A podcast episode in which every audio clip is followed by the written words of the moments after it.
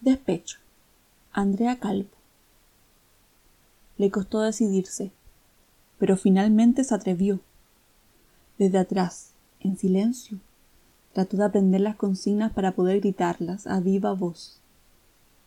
Mientras avanzaban, ella volvía a sentirse fuerte, digna e indemne.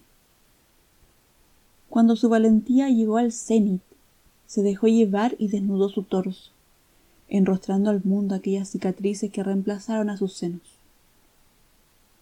No fue un cáncer, compañera. Gracias por preguntar. El costo lo pagué, literalmente.